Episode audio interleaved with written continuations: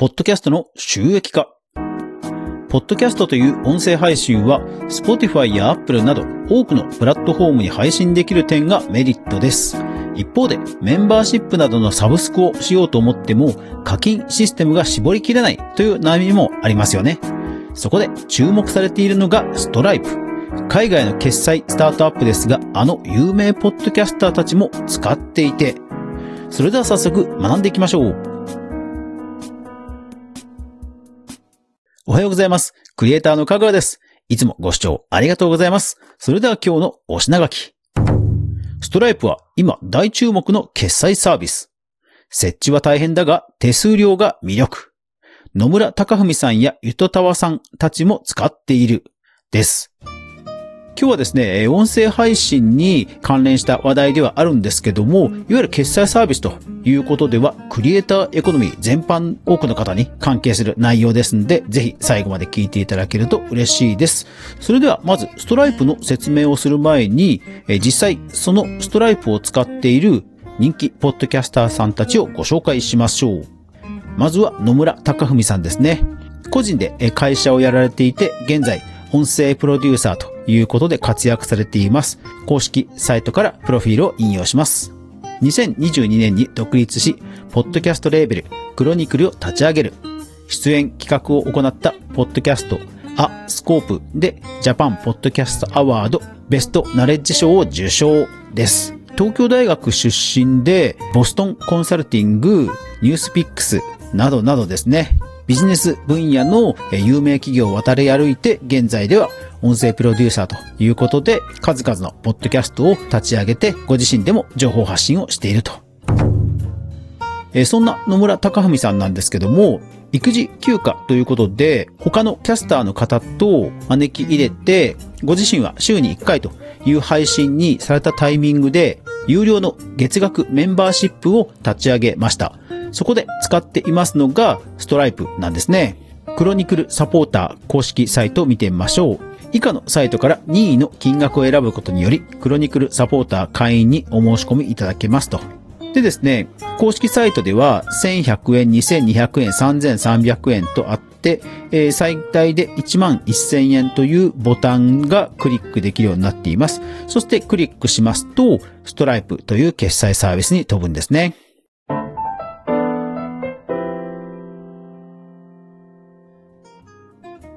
そして次に紹介しますのが、ゆとりっ子たちのたわごとという人気ポッドキャスト番組です。こちらもですね、ジャパンポッドキャストアワードでノミネートされるなど、超有名番組で、現在イベントを立ち上げますと、100人以上のホールを埋め尽くすという人気ぶりです。OL お二人の軽妙ながら緩いトークが人気で、現在逆二段という月額メンバーシップを立ち上げています。こちらは月額会費が550円となっています。入団条件というところに月額550円、かっこ税込みと書いてあります。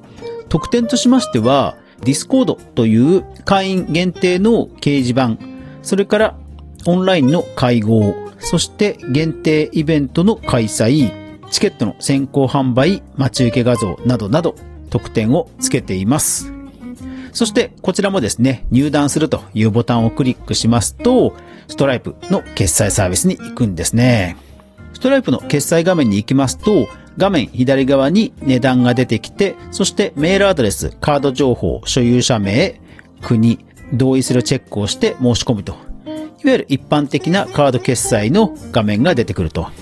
ですからおそらく野村隆文さんもゆとたわさんもこれらのストライプのサービスに申し込みをして、そしてこういったページをご自身で作られて、そしてご自身の公式サイトからリンクをしているという形でメンバーシップをね、独自でやっているという形になります。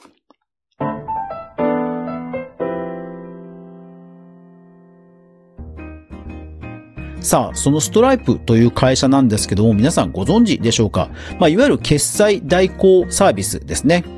まあ、クレジットカード会社は支払いを信用貸しでね、払ってくれるというサービスなんですが、そのクレジットカードと様々なネットのサービスを、まあ、つなぐ役割の会社、まあ、それが決済代行サービスです。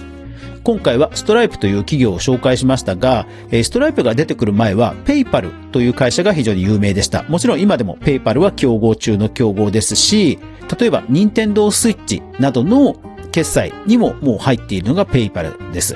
で、ペイパルはイーロン・マスクが共同創業者ということでも有名です。そんなペイパルにガチンコで競合として新進気鋭のサービスが出てきた。それがストライプですね。アメリカのスタートアップでも大注目の決済サービスです。特にこのストライプは最近のこういったいろいろなサービスと連携がしやすい、そして個人でも利用がしやすい、また月額課金など決済方法も複数あるというところが魅力でユーザーをたくさん増やしています。ですので、もちろん個人事業主の方であれば、これどなたでもアカウントを作ってストライプのサービスを利用することができます。ご自身でブログを持っている人であれば、えー、ゆとたわさんや野村隆文さんのように自分自身のブログにそういった決済ボタンをつけることも可能です。さあ、そしてこのストライプ人気の秘密なんですが、なんといっても決済手数料ですね。公式サイトから引用します。